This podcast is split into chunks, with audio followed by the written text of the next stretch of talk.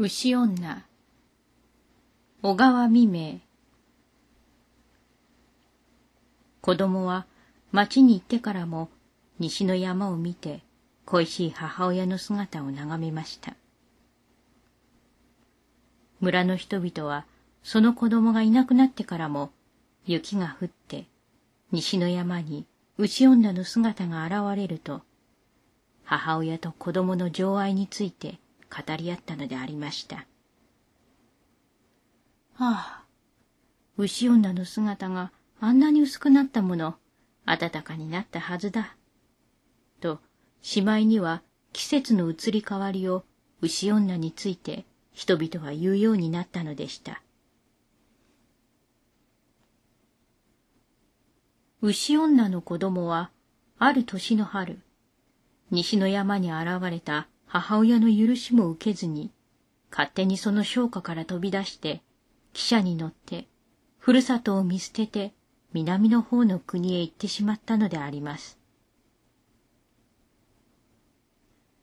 村の人も町の人ももう誰もその子供のことについてその後のことを知ることができませんでした。そのうちに夏も過ぎ秋も去って冬となりました。やがて山にも村にも町にも雪が降って積もりました。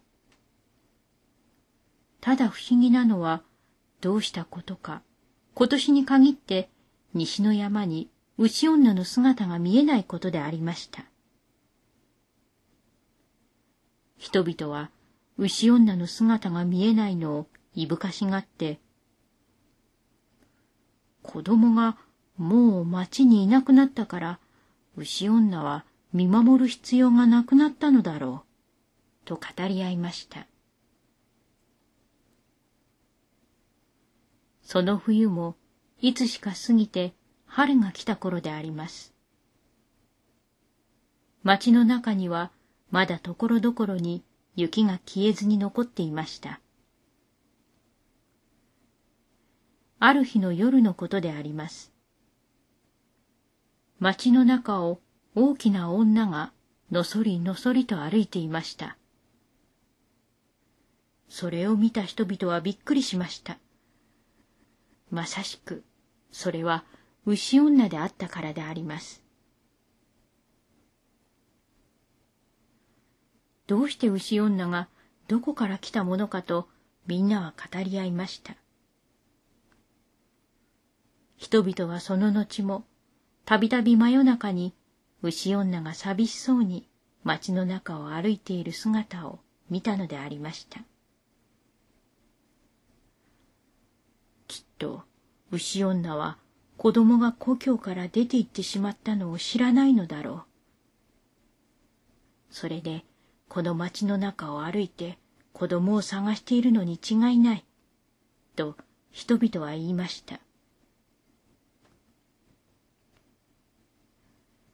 雪が全く消えて町の中には後をもとどめなくなりました。木々はみんな銀色の目を吹いて、夜も薄明るくていい季節となりました。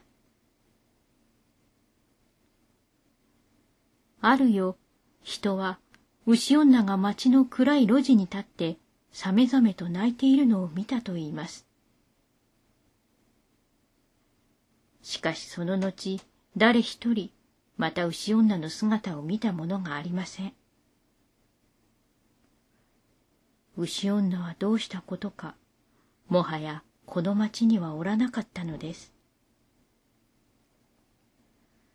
その年以来、冬になっても再び山には牛女の黒い姿は見えなかったのであります。